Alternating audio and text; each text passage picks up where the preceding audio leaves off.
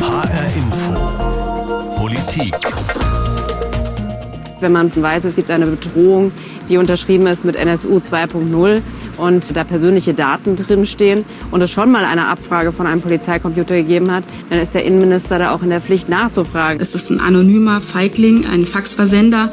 Das darf mich nicht dazu veranlassen, mein Leben zu ändern. Ein Generalverdacht gegen die Polizei ist daher völlig unangemessen. Polizei ist auf das Vertrauen der Bevölkerung angewiesen. Und die Bevölkerung ist auf eine gut funktionierende, rechtsstaatlich ausgerichtete Polizei angewiesen.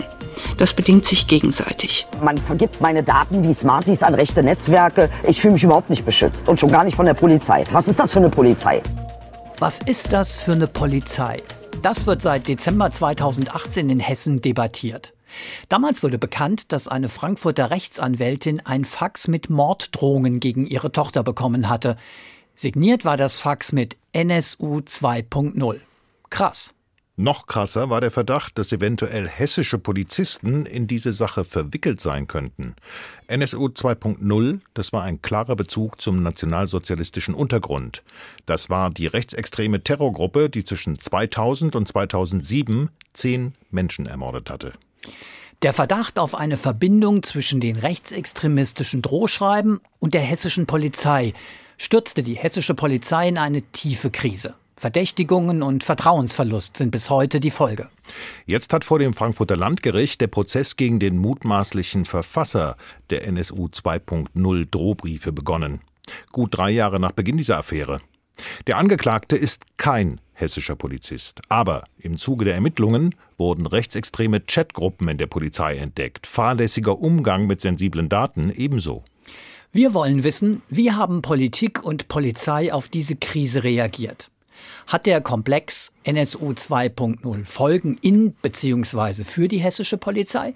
Und wenn ja, welche? Ich bin Oliver Günther. Und ich bin Jens Borchers.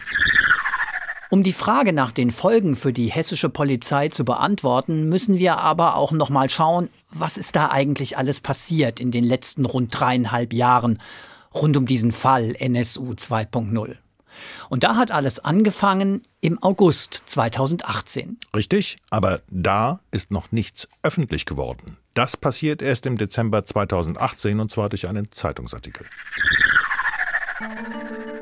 Im Dezember 2018 wird bekannt, dass die Frankfurter Rechtsanwältin Seda Bascha Yildiz Drohschreiben erhält, die mit dem Kürzel NSU 2.0 unterschrieben sind.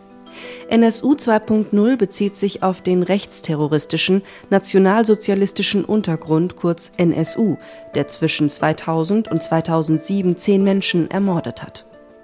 In den Schreiben wird Bascha Yildiz unter anderem mit der Ermordung ihrer kleinen Tochter gedroht. Besonders brisant, Unmittelbar vor dem Eintreffen des ersten Drohschreibens wurden an einem Polizeicomputer im ersten Frankfurter Polizeirevier persönliche, nicht öffentliche Daten zu Seda Bascha Yildiz abgerufen. Diese Daten tauchen auch anschließend in den Drohschreiben auf. Bei ihren Ermittlungen stoßen die Fahnder auf rassistische und neonazistische Inhalte, die mehrere Polizisten und eine Polizistin des ersten Frankfurter Polizeireviers in Chats ausgetauscht haben. Ab sofort steht der Verdacht im Raum, dass hessische Polizisten beteiligt sein könnten an den Drohschreiben gegen Seda Bascha Yildiz. Dieser Verdacht ist schon echt ein Hammer. Und natürlich wird darüber auch sofort in der Politik diskutiert.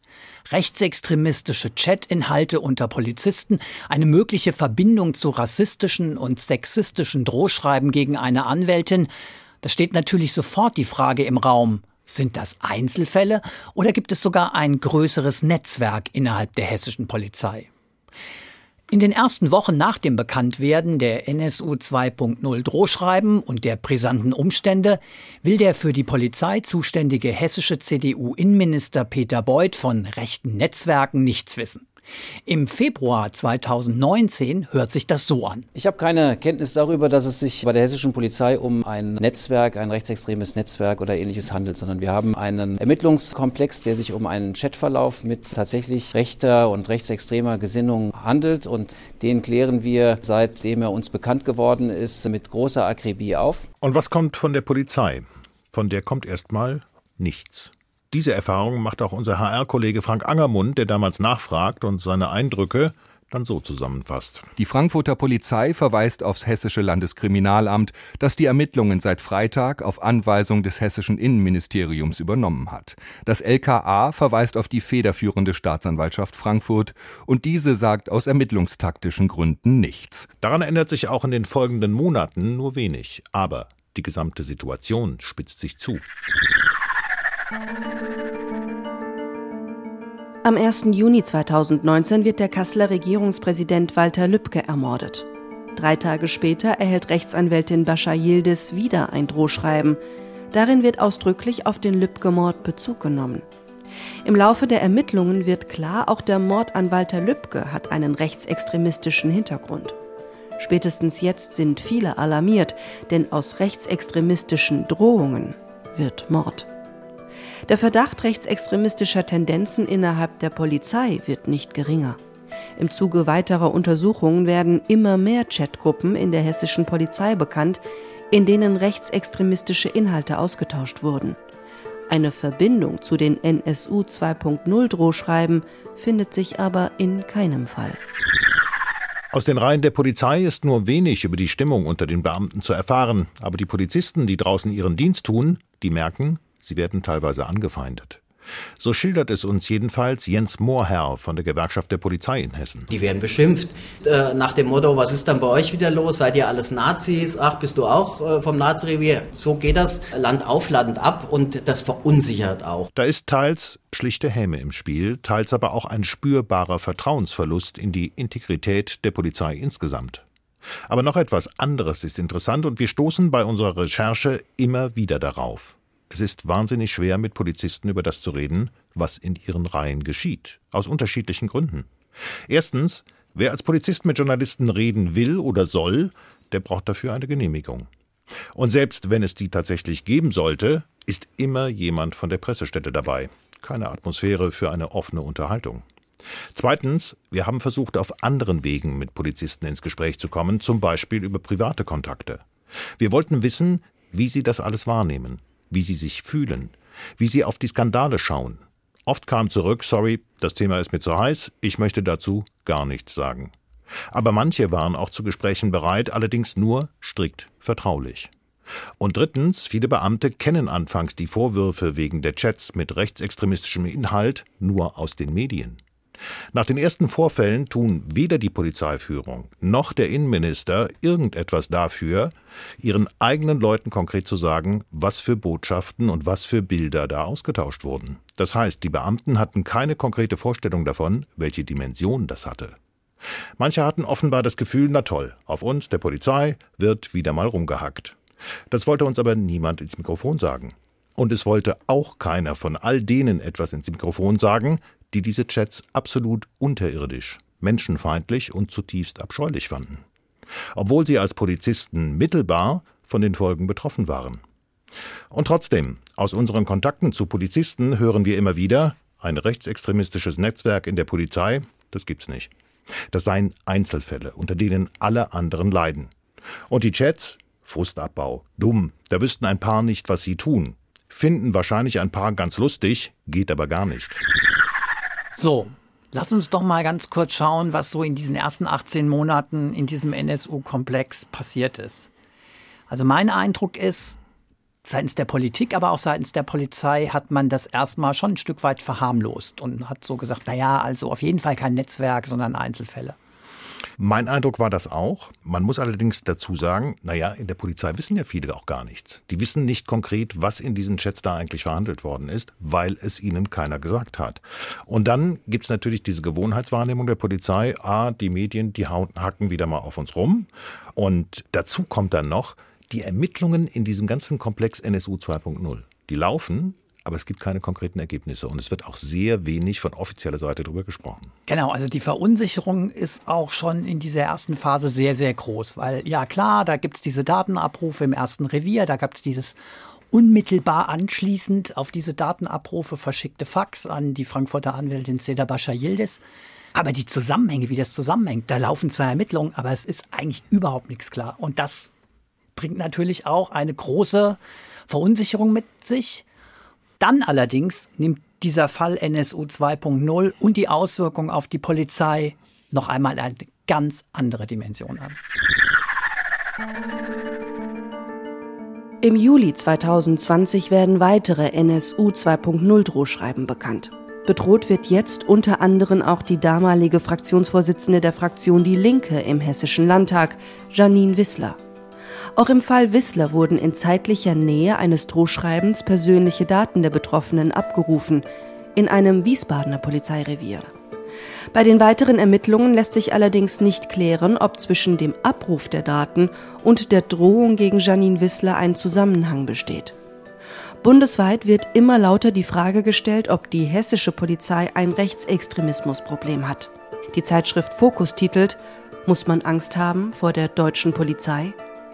Der hessische Innenminister Peter Beuth, CDU, steht politisch schwer unter Druck. Er kündigt Konsequenzen an. Ein Sonderermittler wird berufen und Beuth ruft eine Expertenkommission ins Leben, die Reformvorschläge für die hessische Polizei erarbeiten soll. Zunächst fällt erstmal eines auf. Innenminister Beuth ändert den Ton.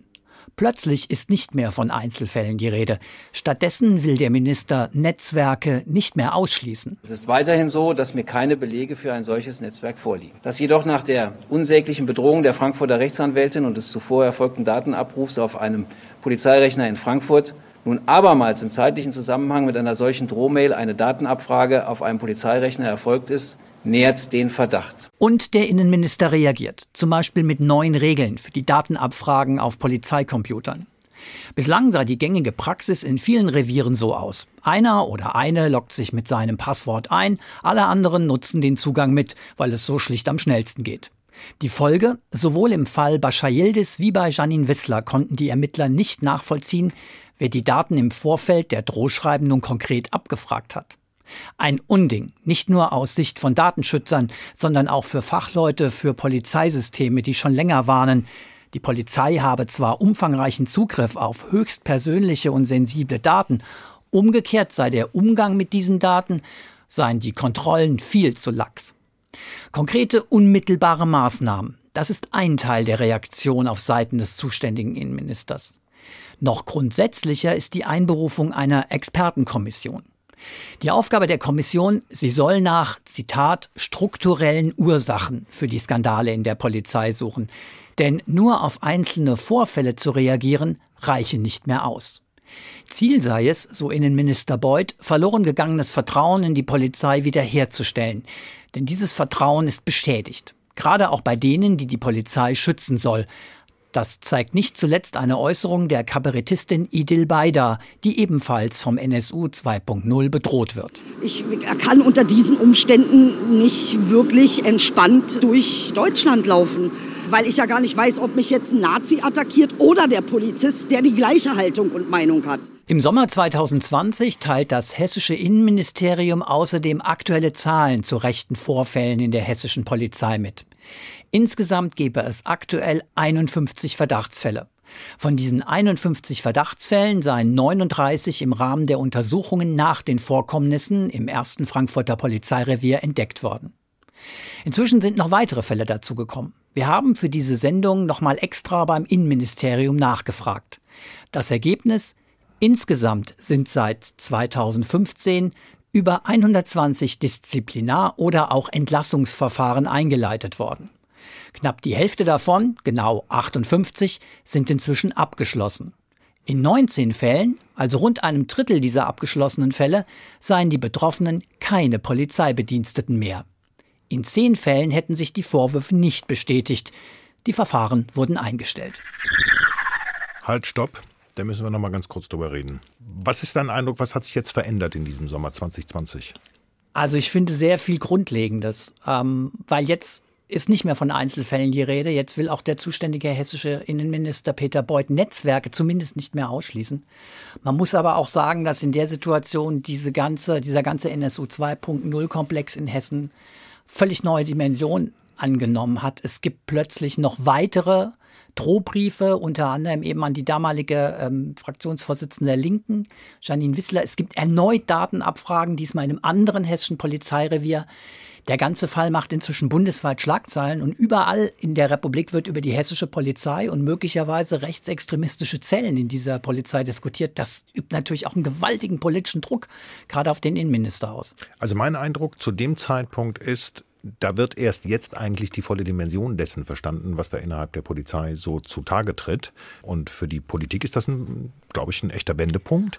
Aber auch der Frust in der Polizei steigt, denn die haben jetzt den Eindruck, der Innenminister, die Politik, die lassen uns jetzt eigentlich alleine. Äh, die schützen uns nicht mehr so, wie sie das bisher getan haben. Ähm, und wir haben da auch so Sprüche gehört, die Politik rettet sich auf unsere Kosten. Genau, also da haben wir tatsächlich, so erinnere ich mich auch, einen Bruch zwischen dem Innenminister und der hessischen Polizei. Ein Bruch, der sich bis heute fortsetzt.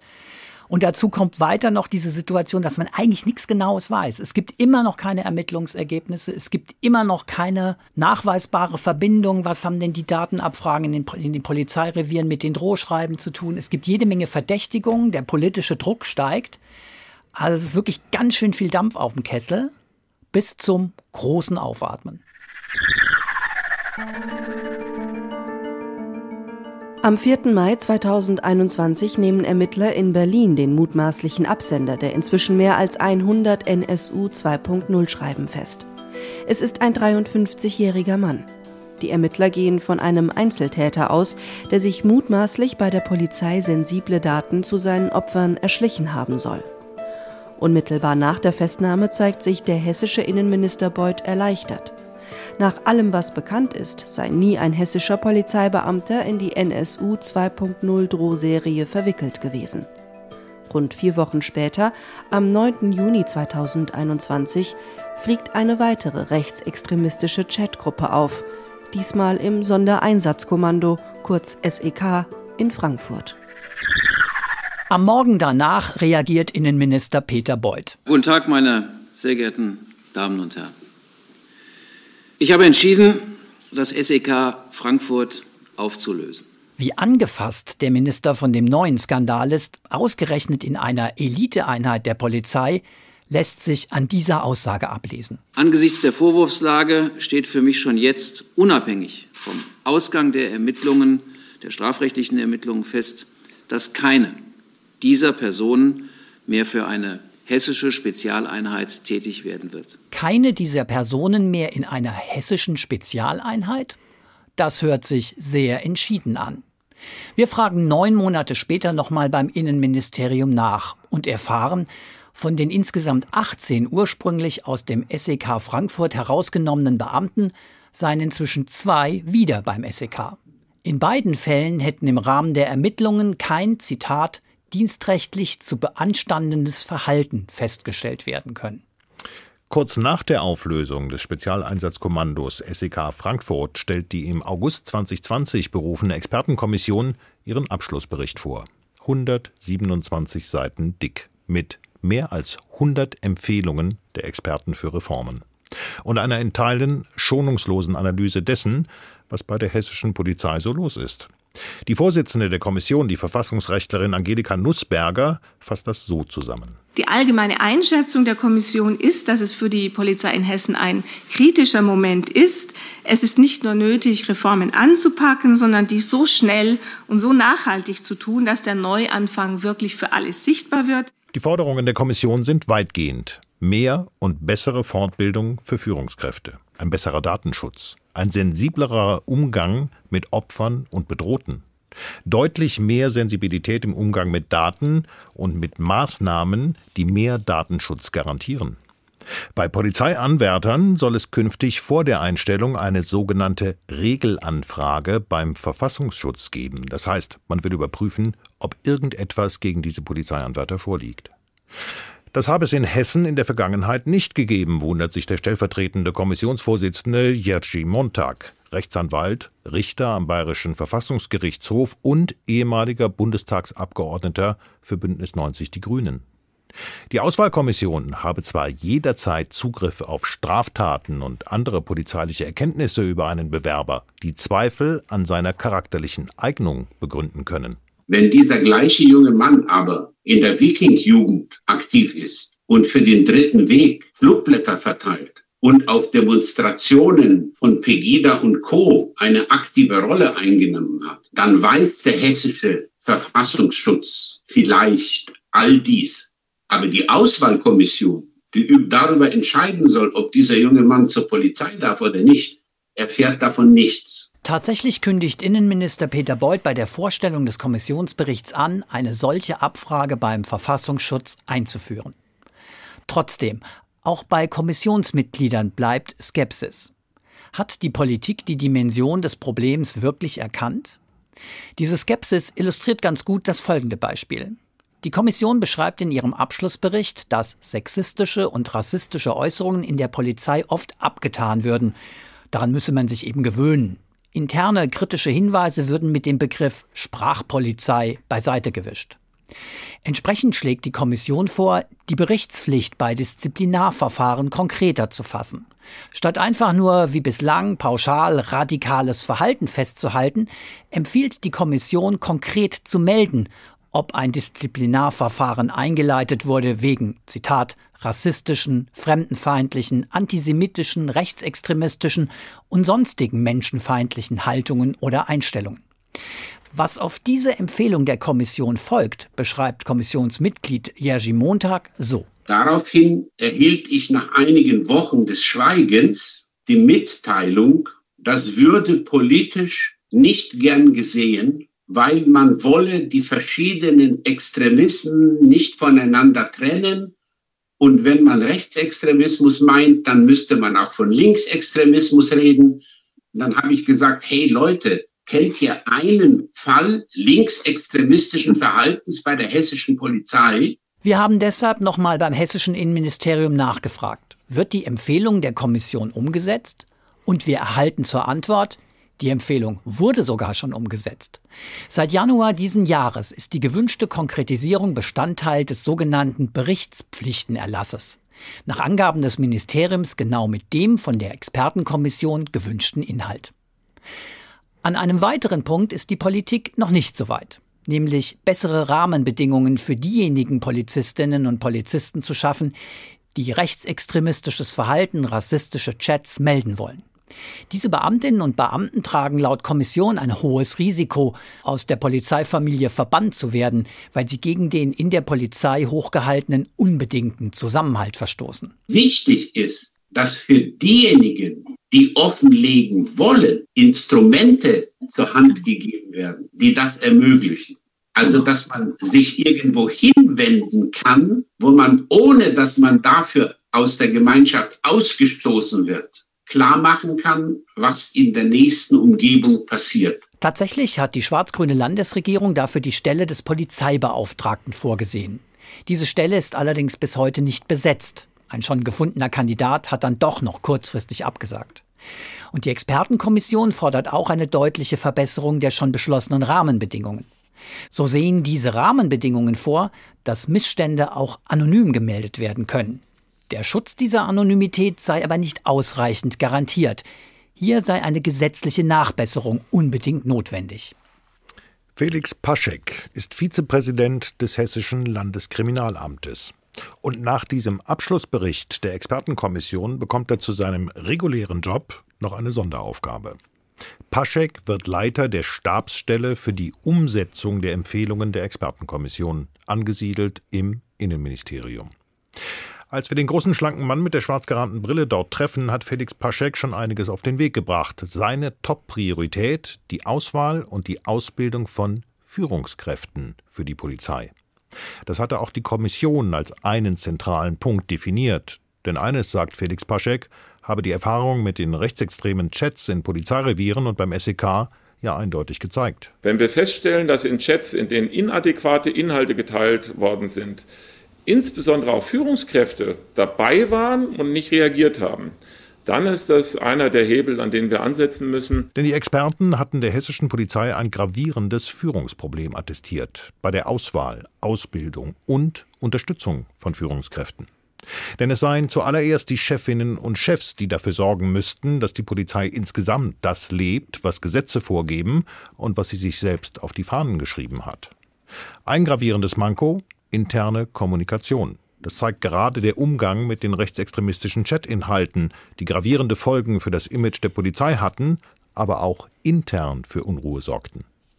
Als die Skandale um die rechtsextremen Chats bekannt wurden, erfuhren viele Beamte davon aus den Medien. Aber die allermeisten Kolleginnen und Kollegen wussten gar nicht, was, was wurde da hin und her geschickt. Also worum geht es in der Substanz? Und das hat natürlich auch intern Gerüchten Vorschub geleistet.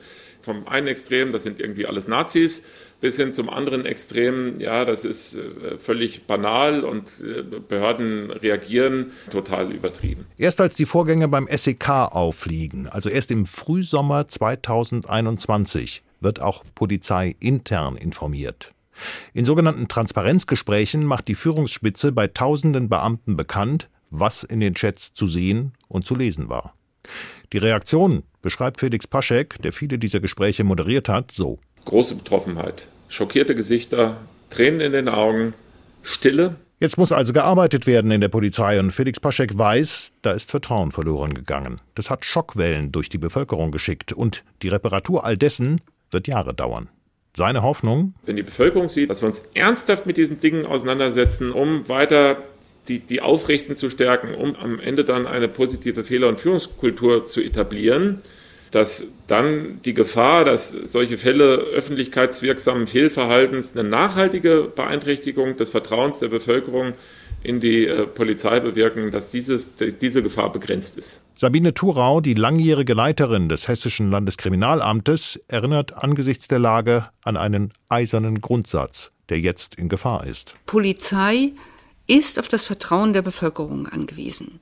Und die Bevölkerung ist auf eine gut funktionierende rechtsstaatlich ausgerichtete Polizei angewiesen. Das bedingt sich gegenseitig. Also eins ist, glaube ich, klar, dieser ganze Fall NSU 2.0 hat rund um die hessische Polizei zu einer tiefen Vertrauenskrise geführt. Das ist ja auch genau der wunde Punkt, den Sabine Thorau anspricht. Was ist jetzt passiert? Auf der einen Seite in Politik und bei der Polizei. Fangen wir vielleicht mal mit der Politik an. Ich würde sagen, am Anfang hat man das tatsächlich vielleicht ein bisschen versucht beiseite zu schieben. Das hat sich dann im Laufe dieser ganzen Affäre gravierend verändert. Und für mich ist so der entscheidende Punkt weniger die teilweise sehr harte Haltung von Innenminister Beuth, der, glaube ich, da auch wirklich Zeichen setzen wollte mit sowas wie dieser Ankündigung. Keiner der SEK-Beamten, die aufgefallen sind, kommt wieder zurück. Da ist er, glaube ich, auch ein bisschen übers Ziel hinausgeschossen. Es war mir aber, glaube ich, in der Situation einfach ein ganz wichtiger Punkt, da so ein Zeichen zu setzen, könnte ich mir vorstellen. Ja, ist ein schöner, wichtiger Punkt. Nur muss man ganz klar sagen, der hat da einfach Leute vorverurteilt. Ja, ich glaube auch, dass wir haben vorhin schon mal über die Kluft gesprochen, die wir auch bei Polizisten wahrgenommen haben. Wenn sie über die Politik reden, die fehlende Rückendeckung. Ich glaube, das haben da auch viele wahrgenommen, diese Vorverurteilung. Aber viel entscheidender finde ich dieses Einsetzen der Expertenkommission, weil wenn man diesen Bericht durchliest, und wir haben ja hier auch zumindest Teile der Empfehlungen aufgegriffen, da wird schon echt Tacheles gesprochen. Da geht es schon richtig ans Eingemachte. Deutliche Kritik an die Polizei auch und an die Polizeiführung. Ich würde es für mich noch ein bisschen anders sagen. Nicht das Einsetzen der Kommission war das Entscheidende, sondern dass diese Kommission dann wirklich, wie du es gerade gesagt hast, Tacheles geredet hat. Die haben ja wirklich Finger in ziemlich viele Wunden gelegt und das waren große Wunden, die sie aufgetan haben. Also es lohnt sich auch wirklich, diesen Bericht durchzulesen, weil da echt sehr, sehr tiefer liegende Punkte angesprochen werden. Also Fehlerkultur, Führungskultur ist echt interessant. Ja. Was ich bei der Recherche auch interessant fand, wenn wir jetzt mal auf die Polizei gucken. Wir haben tatsächlich auch viele Beamte gesprochen, die diese fehlende Fehlerkultur, äh, dieses Fehler unter den Tisch kehren, weil es in der Polizei keine Fehler geben darf, die das auch selber kritisieren und es echtes Manko empfinden. Ich glaube, da gibt es mal zumindest unter Jüngeren, wenn ich mal so pauschal meine Wahrnehmung ähm, formuliere, Beamtinnen und Beamte, die großes Interesse haben, dass man da rangeht und die da auch absolut bereit sind. Das sind junge Leute, das war auch mein Eindruck. Felix Paschek war übrigens auch so einer, hatte ich das Gefühl. Ähm, jemand, der, der wirklich mit einer, mit einer anderen Denke an diese ganze Problematik rangegangen ist ähm, und, und äh, verstanden hat, das kann so auf Dauer nicht funktionieren. Sowas geht in einer pluralistischen Gesellschaft nicht mehr. Ich kann mich auch an ein Gespräch erinnern, da hat ein Polizist sich selber als Teil einer neuen Generation bezeichnet. Ja, ist ihm so ziemlich selbstverständlich rausgerutscht, aber fand ich schon ganz bezeichnend. Also ich glaube, da gibt es schon auch eine große Bereitschaft, daran zu gehen. Da gibt es aber auch die Erwartung, wenn man über eine neue Fehlerkultur spricht, dass die dann auch gelebt wird und dass, wenn jemand Fehler macht, man das aufarbeitet, ähm, möglicherweise auch mit den Betroffenen und nicht gleich mit dem ganz großen Hammer draufhaut. Das ist sowas, da bin ich wirklich darauf gespannt, wie sich dieser Prozess entwickelt. Erstens, wie kann dieses aus meiner Sicht beschädigte Vertrauensverhältnis Polizei-Politik wieder einigermaßen repariert werden? Zweitens, Vertrauen in der Bevölkerung wiederzuholen. Das wird wirklich, das ist keine Frage von Monaten, sondern das wird Jahre dauern. Das war HR Infopolitik. Chats, Daten und Vertrauensverlust. NSU 2.0 und die hessische Polizei. Diese Folge gibt es auch als Podcast in der ARD Audiothek, auf Spotify und überall dort, wo es Podcasts gibt. Dort können Sie auch den Channel HR Info Politik abonnieren, dann sind Sie auf dem Laufenden über unser Angebot. Zudem in dieser Woche eine Sendung unserer Kollegin Lisa Muckelberg gehört. Lisa schaut nochmal genau hin auf die Folgen des rassistischen Anschlags in Hanau, der an diesem Wochenende vor genau zwei Jahren verübt wurde. Was hat sich seitdem in Hanau und in der Gesellschaft überhaupt geändert? Und wie geht es den Angehörigen der Opfer? Antworten auf diese Fragen gibt es ab Donnerstagabend im Channel HR Info Politik. Ich bin Oliver Günther. Und ich bin Jens Borchers.